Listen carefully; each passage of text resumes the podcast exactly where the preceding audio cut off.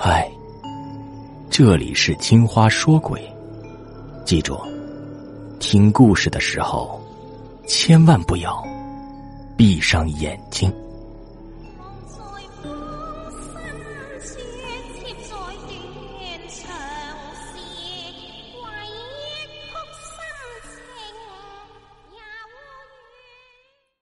古人讲究入土为安，所以一直以来。民间最流行的葬礼啊，就是土葬。后来国家政策改革，土葬才逐渐改为了火葬。我们见到事主的时候，这个五十多岁的汉子正在那儿愁眉苦脸的抽烟呢。他可能是没想到我俩这么年轻，眼里还有点狐疑，但是仍然很客气的说：“大师，求您帮帮我，家里不能再死人了。”张扎纸说：“啊，别着急。”你慢慢说，这个汉子自称杨老四，前几天刚给自己的父亲办了丧事。他父亲呢，就是那种很古老的老顽固，而且好像还懂很多民间秘术。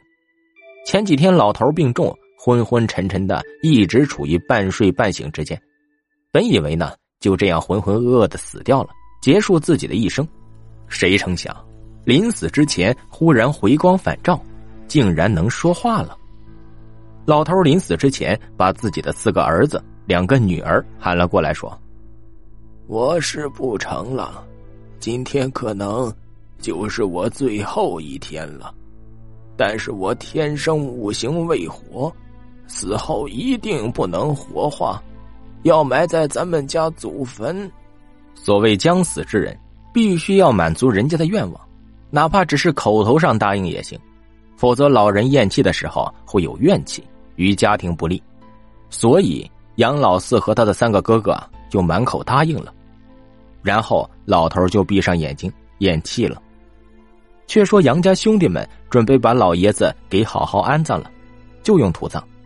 结果这时候呢，却出了问题，因为国家现在不允许土葬，正好他们村的村长跟杨老四家不对付，抓住了这点事啊，揪着不放，说土葬就是浪费国家资源。你要这样就得罚款。杨家兄弟为这事儿差点跟村长家给打起来，后来呢，还是杨家老大妥协了，说：“火葬就火葬，奶奶的腿。”杨老四在弟兄四个里面排行最小，平时呢听老父亲讲的故事多了，对这些事情啊也有点相信，就说：“这样不好吧？咱爹可是怕火的。”杨家老大当时不耐烦的说：“！”都什么年底了呀，还信这些神神叨叨的事情？老大就是老大，这一拍板，老二、老三呢也就妥协了。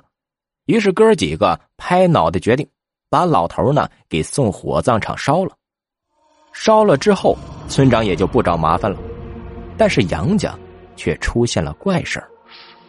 首先是杨家老大的家里，忽然有一天就失火了。连同杨家老大和他媳妇儿两个人全都烧死在家里了，连尸体都被烧熟了，家里的一切也付之一炬。好在孩子们呢都在外面上学，没在家，才算是侥幸逃脱。但是孩子们回来之后，一个个哭得跟泪人似的。